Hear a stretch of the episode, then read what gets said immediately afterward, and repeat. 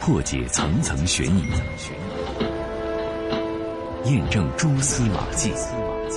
铁线圈啊，烧成一个团儿，引起了侦查人员的重视。这个人我看不清楚了，但是他穿的什么衣服我记得很清楚。灯啊很亮，最后确定是横排尾灯的卧车。用证据还原事实经过，用声音回到案发现场。这里是这里是警法时空时空。听众朋友好，欢迎收听今天的警法时空，我是姚博。令人深思。判决如下：赔偿一千三百八十一万五千零八十五元。使人感慨。一个叫昆明公安局什么刑警分队的队长拿了这些文件，还给不令牵动人心。发现海淀区的有一个网站上被人发了大量的招嫖广告，岁数大了，反正一看这血就软了。警法时空，和您盘点二零一八那些影响我们的案件。在二零一八年，历时七年多的王老吉商标侵权案，迎来了一审判决。北京市高院发出了关于王老吉商标纠纷案件的一审的民事判决书。判决的结果显示，加多宝集团相关六家公司，自判决发生法律效力之日起十日内，需赔偿广药集团相关经济损失及合理维权费用共十四亿四千一百万元。对此，加多宝发布了公告，表示不服，并立即向最高人民法院提起上诉。而广药集团在自己的官网上也发布了相关的通知，说啊，公司已经收到了广东高院关于王老吉商标民事判决书的内容，表示服判。这个案件源于二零一四年，当时广药集团向广东高院提起了民事诉讼。请求判令加多宝赔偿自二零一零年五月开始到二零一二年五月十九号为止，因为侵犯广药集团的王老吉商标而造成的广药集团的经济损失十亿元。后来，二零一五年一月又将涉及经济损失增到了二十九亿多元，这也是我国知识产权领域最大的侵权索赔纠纷案件。但是，其实。被称为中国商标第一案的王老吉商标案，可不是从二零一四年开始的。这个纠纷呢是二零一一年的四月，广药集团提出了仲裁请求。二零一二年的五月，中国国际经济贸易仲裁委员会作出了相关的裁决，要求鸿道集团停止使用王老吉商标。而后，广药集团胜诉，并且认为加多宝还在偷偷摸摸的使用王老吉商标，于是又提起了这一次诉讼。到现在啊，已经历时七年多，八年，快八年了。一个王老吉为什么两个娘家，而且还打了起来？为什么一个离家出走，隐姓埋名，一个还不依不饶，一路驱逐？加多宝、王老吉为何缘尽？说起他俩的纠纷，财经媒体人韩成宇感慨说：“当年我在南方工作过的时候，正好赶上加多宝王老吉诞生之日。一九九五年，第一罐由加多宝代理的王老吉的这个品牌凉茶亮相。那个时候，我相信大多数我们北京老百姓对凉茶并不熟悉，啊，尤其在夏天的时候，我们那时候爱喝的是那个某种酸汤啊，从小爱喝的。”可能更多老人是在电影当中，比如说《阳城暗哨》啊，《秘密图纸》，看到广东人爱喝凉茶。没想到后来十七年之后，它成了一个席卷全国的著名的一个饮料品牌。一开始这个凉茶呢，只是为了败火，带有点药用性质。现在大家就把它当一个普通饮料了。不过为什么有两爹的故事啊？确实说起来蛮长的。因为我们知道王老吉大概到今天有这个品牌已经有一百八十四年了。是啊，王老吉的这个品牌可以追溯到清朝的道光年间。一百八十多年的发展历程了，那可能听到这儿，大伙儿还是觉得，哎呀，这个案件啊，时间这么长，涉及到的品牌故事这么多，有什么样的一个来龙去脉呢？那这样的一个悲情的品牌故事，对于类似的企业又有什么样的启示和教训呢？咱们先从一八三零年说起。王老吉凉茶起源于清道光年间，约一八三零年。在广东鹤山，有位农民叫王泽邦，小名儿叫王阿吉。王泽邦以务农为生，当时地方的瘟疫流行，他协同妻儿上山避疫。途中啊，他说巧遇一个道士传授药方，于是呢，王阿吉按照这个药方煮茶，还治好了当地老百姓的病。一八五一年，清文宗咸丰二年，王泽邦就被册封为太医令。第二年，在广州市十三行街靖远街，开了一个王老吉凉茶铺，专门卖水碗的凉茶。从此，王老吉凉茶开始在广州一带流行。王泽邦老人在一八八三年辞世，三个儿子继续经营着这一份产业。后来，王家的一个分支，也就是王家的第三代传人，在香港还开了一个分店，又在澳门开了个分店。一九四九年解放后，王老吉凉茶维持了多年。一九五六年，国家实行工商业社会主义改造，把八间历史悠久的中药厂合并，以固定资产和员工的数目最多的王老吉来命名，称为王老吉联合制药厂。而后改名成广州中药酒厂，而王老吉凉茶也改名为广东凉茶，归广州医药集团有限公司。而后。广州医药集团有限公司一九九七年重组资产，成立了广州药业股份有限公司。至此，大家看，阳城药业主导王老吉在大陆的品牌，香港王老吉主导着在港澳及海外的品牌。另外，有一个非常重要的事实是，这个时候啊，两家的营业额都很小。如果没有后面故事的发生，也许呢，这两家的产品就这么相安无事的、低水平的小作坊、小规模的运作下去了。谁知呢，半路杀出来个程咬金，这就是香港宏道集团有限公司。这家公司的老板叫陈宏道，原来呢是大陆东莞人，后来到香港发展。有了陈宏道。那为什么一个王老吉品牌从此就有了两个爹？两家公司之间的官司到底是一个什么样的商业关系？那哪个是真爹呢？咱们来听本市商标法律专业律师马翔的分析。广药集团呢是王老吉商标的所有权人，在大陆王老吉商标呢是由广药集团注册的，自己有使用权，也可以许可别人使用。另外一个爹是指的什么意思呢？加德宝，它在大陆使用这个王老吉商标呢，它是被广药集团许可使用的，一个是权利人，一个是被许可人。我看有的媒体说是租赁，就是这个商标是我的，我可以给你用一段时间，完了你在这个期间之内呢，你要保证这个产品的质量，同时你要付我相应的费用。呃，简单的说就是说我是房东，完了你租我房子住，但是这个你的义务是什么呢？你要给我租金。那么我的权利是到期之后呢，这个我这个房子可以收回来。你要违反我的规定，我也可以那个这房子不租给你。等于呢，广药是是房东，家德宝呢是租房的人，给消费者一个印象呢，就是这个王老吉商标是有两个爹，但是真正的爹呢还是广药集团。原来，在一九九五年，陈宏道从香港王老吉那儿得到了秘方，开始生产王老吉凉茶，卖的不错，于是他就开始琢磨着，大陆人多呀，去发展业务。一九九七年，他在大陆成立了加多宝公司，在东莞开了第一家工厂，又从广药集团那儿获取了王老吉大陆品牌的使用权。可以说，陈红道是以极低的成本获取了王老吉秘方以及在大陆的品牌的使用权，可见当时王老吉品牌的认知度比较低呀。用广药集团某领导的话说呀，是把一个用不上的资源交给别人去运作嘛。双方的合同注明，广药集团是王老吉商标注册的所有人。二零零零年五月，签订协议，授权加多宝所隶属的宏道集团有限公司使用王老吉商标到二零一零年的五月一号，使用十年。于是到这儿，王老吉就有了红绿之分。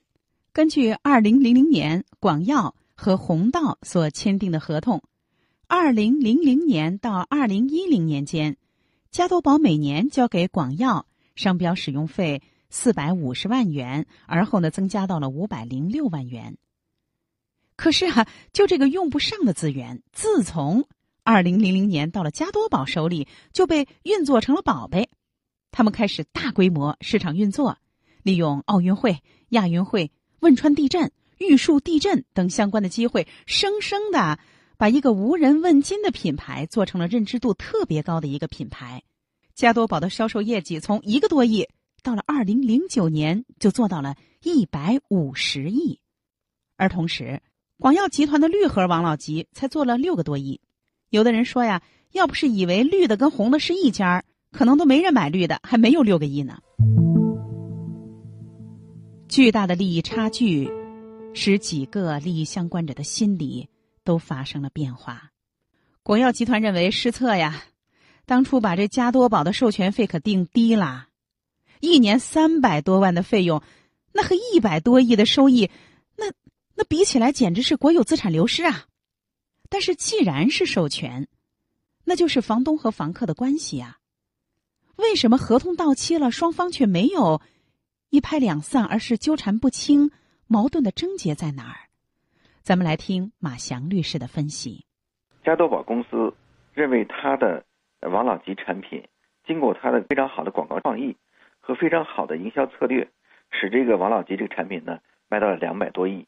在这时候呢，因为毕竟是加多宝，它是被许可使用人，这个房租的租期终究要到期的。那么在这样一个高销售额的情况下，那么加多宝公司呢，呃，觉得自己对这个王老吉品牌的运作和知名度的提高，他做出了重大贡献，所以呢，他就认为这个权利应该归归属于他。这当然这是他的一个想法，这这是一个层面。还有另外一个层面呢，加多宝公司因为王老吉销售正盛的时候呢，他跟广药集团呢增加了许可合同的期限，但是续签的时候呢，他可能跟这个房东之间。在续签的过程当当中，有一些违法行为。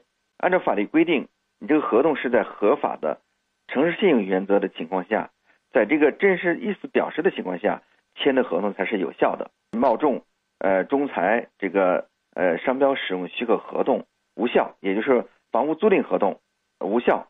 原因呢，就是这不是房东的真实的意思表示。通俗的讲，也就是说，他增加了这个租期。并不是房东的真实意思表示。原来，二零零二年到二零零三年间，双方又签署了两份补充协议，把这个商标的租赁时限分别延长到了二零一三年和二零二零年，也就是又延长了十年。不过，加多宝每年给广药的商标的使用费，即便到二零二零年，也仅仅是三百五十七万元。但是在这个时候，广药集团却认为。二零二零年到期就不续约了，什么后面追加的两个协议啊，那都是违法签的，不算数，甚至两家第一次对簿公堂，为什么呢？姚博，欢迎您继续收听这个案件。遥望法律的星空，博览民生的田野。您现在收听的是姚博为您带来的。警法时空，明明是两家续签的追加授权协议，可是广药集团到了二零一零年原合同到期之后，马上翻脸。他说：“后面这俩呀，什么延长到二零一三，再延长到二零二零的，这不算数。为什么呢？因为这两份补充协议啊，他是当时任广药集团的总经理的李益民收受了。”鸿道集团的董事长陈鸿道三百万港币的贿赂，他渎职，他犯罪，他签的。于是到二零一一年四月，广药集团提出了仲裁申请，两家第一次对簿公堂。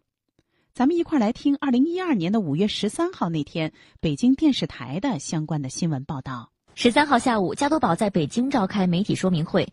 加多宝方面出具了一份于二零零三年五月与广州医药集团有限公司签订的商标许可协议。协议内容显示，广药集团授权加多宝集团的母公司鸿道集团独家使用生产和销售王老吉红色罐装及瓶装凉茶的权利，使用期限是从二零零三年一月二十号到二零一三年一月十九号。该合同由广药集团于二零零三年九月报国家工商总局商标局备案。我们加多宝。的生产经营行为完全是合法合理的。针对此事，广药方面表示，这份商标许可协议与此前仲裁案中的两份补充协议都签署于原广药集团副董事长李益民受贿案期间，因此都应该视为无效，并且再次强调，广药已经对加多宝的侵权行为进行了起诉，法院已经立案。而加多宝则认为，商标许可协议是广药集团与弘道集团正式签署的，并且广药集团已经在商标局进行备案，并且协议也已经经过工商行政管理机关审核备案，是有据可查的。自这份协议签订之后，任何一方当事人都没有对这份协议的效力问题提出过异议，包括广药集团本身。截至目前。尚没有任何有权的司法机关或者仲裁机构认定这份协议的效力存在任何瑕疵，因此，我们认为呢，这份协议是合法有效的。另据了解，加多宝方面向中国国际经济贸易仲裁委员会提交了仲裁申请，要求对广药的违约行为进行仲裁，并对其侵权行为造成的损失要求赔偿。租期到期了。双方明明续约，但是在后期的这个租期的认定上，广药胜了弘道集团。为什么通过行贿的方式获得的续约的合同，它不能被法律承认呢？咱们来听韩成宇的分析。呃，这跟普通的租房合同还是有差别。房子，比如说是你的就是你的，但是我们知道广药集团是一家国有企业，在这个续约合同当中，作为国资企业的代理人，就原广药集团的副董事长李一鸣，接受了加多宝老总的行贿，大概有一百多万。那么这样一来以后，这个合同就产生了巨大的法律的黑洞跟瑕疵，因为李一鸣现在也是受到了法律的制裁。那么正因为这样，广药集团以此为由，认为这个合同。不能予以作数，也就是说，原本签到的，从二零一零年之后，先续签到二零一三年，再续签到二零二零年，他认为这两份合同是无效的，要求立刻收回。所以最近呢，这个加多宝心里还很郁闷，虽然输了官司，他可能还有第二场官司等着他。根据前面的合同，二零一零年就终止了，你要把你多卖那两年的钱退还给我，也是好几个亿呢。所以加多宝还可能面临着另外一场行政诉讼官司。二零零四年，广药集团的副总裁李一民行贿案、受贿案案发。二零零五年十月，广东公安边防部门把陈洪道也抓获归案，因为他行贿啊。当月的十九号，陈洪道取保候审，就弃保外逃，至今没有归案。但是王老吉商标却由此被续租给弘道集团。从二零零零年到二零一一年，广药集团的商标的使用费仅仅增加了五十六万元，所以广药集团认为，广药集团是国有企业，王老吉是国有资产。这个事件，因为他涉嫌国有资产流失是犯罪啊。但是从二零零六年开始，在与弘道集团的交涉的过程当中，一直没个下文。二零一零年八月三十号。广药集团就向弘道集团发出了律师函，申诉李益民签署的两个补充协议无效。二零一零年的十一月，广药启动王老吉商标评估程序，那彼时的王老吉品牌的价值那可高了，一评估一千零八十亿元，跻身当时我国第一品牌。二零一二年的五月，中国国际经济贸易仲裁委员会作出了仲裁，认定。那两份补充协议无效，他是犯罪的状况下签署的，要求弘道集团啊，你停止使用王老吉商标。二零一二年的五月十七号，王老吉商标之争第一次诉讼尘埃落定，红罐凉茶被迫改名加多宝，就是不能再叫王老吉这名字了。那为什么后续的合同不能被认定呢？我们来听马翔律师的分析。也就是说，广药集团的副董事长他的。做出这个增加这个许可的期限呢，他本人并不能代表公司，他不是在一个合法的正常的情况下续签的。另外呢，他本人也不能代表广药集团，就是这个做出续签许可协议期限民事行为呢，不是广药集团的真实的意思表示，是他儿子做出这个意思表示，所以这个合同是无效的。就这样打了几年的官司，广药集团把王老吉的大陆品牌的使用权全都收回来了。加多宝也不能再生产大家熟悉的红罐王老吉了。也许加多宝和弘道集团早就意识到，王老吉的大陆商标不是那么可靠，所以早就开始刻意淡化王老吉的品牌，开始打加多宝品牌。而王老吉呢，当时的宣传是什么？变成了怕上火就喝正宗凉茶，故意呢把大家的这个视线由王老吉向加多宝品牌去引。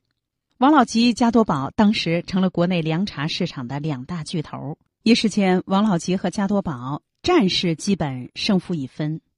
但是凉茶行业的竞争，却进入了价格战的缓和期。之后呢，广药集团相关的负责人就表示，二零一零年五月二号以后，加多宝生产销售王老吉产品的行为，那就是侵权呀。因为咱们的合同到二零一零年就结束了，而且呢，加多宝延期使用王老吉商标，那就涉嫌侵占国有资产。的确，当相关的仲裁机构做出了仲裁之后。红道集团还是没有立即停止使用王老吉商标，因此呢，在二零一四年的五月，广药集团就向广东高院提起了民事诉讼，请求判令广东加多宝赔偿自二零一零年五月二号开始，一直到二零一二年五月十九号间，因为侵犯广药集团王老吉的注册商标而给广药集团造成的经济损失，当时起诉要了十亿元。随后，广药集团又大幅提高了赔偿金额。二零一五年一月，广药集团向广东高院又提交了变更诉讼请求的申请书，把这个赔偿金额提高到了近三十亿。二零一八年的七月二十七号，这个案件经过终审，广东省高院发出了相关的判决书，判决加多宝赔偿广药集团。十四亿多元，案件受理费一千四百六十九万元，可以说至此，王老吉和加多宝品牌之争的大戏基本上落幕了。那么，这样的一个案件，对其他企业有什么样的类似的启示呢？我们来听马翔律师的介绍。当时日本的松下电器，它初创品牌的时候，它到美国去销售它这个松下牌的电器，当时美国的经销商就说了。说我跟你合作，你用我的商标，完了我让你的销售额可以一年翻几番。当时松下就说了，不，我要用我的松下商标。我现在虽然销售额不高，但是我几年之后，也许我的销售额就能翻几番。后来松下真的做成功了。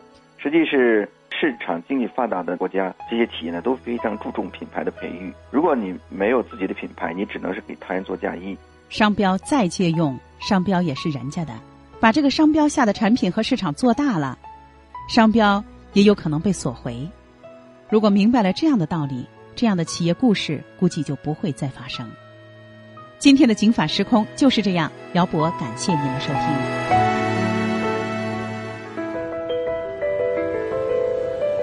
安身在车里，安心在当下，安全在路上。《警法时空》，姚博主持。